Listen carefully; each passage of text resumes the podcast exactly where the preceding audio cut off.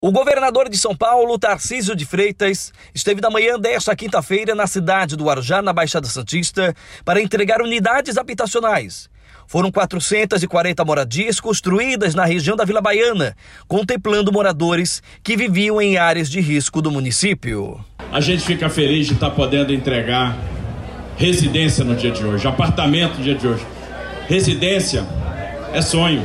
E graças ao trabalho da Secretaria de Desenvolvimento Urbano e Habitação, graças ao trabalho da CDHU, trabalho profissional, trabalho vocacionado, porque acima de tudo, o pessoal tem feito isso com amor, com paixão. Ao todo, na Baixada, já foram entregues mais de 2 mil apartamentos para a população. Tarcísio destacou que nesse ano de 2023 a expectativa é entregar 20 mil imóveis em todo o estado.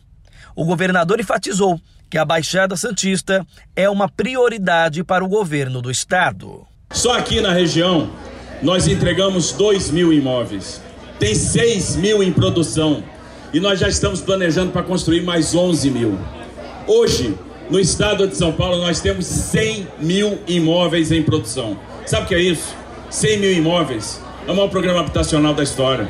Do Guarujá, Governador Tarcísio de Freitas seguiu para Santos para entrega de mais de 140 chaves de apartamentos para a população do município. A gente está entregando 440 apartamentos hoje, daqui a pouco vamos para Santos entregar mais 140 e a gente vai fechar esse ano entregando 20 mil imóveis no estado de São Paulo.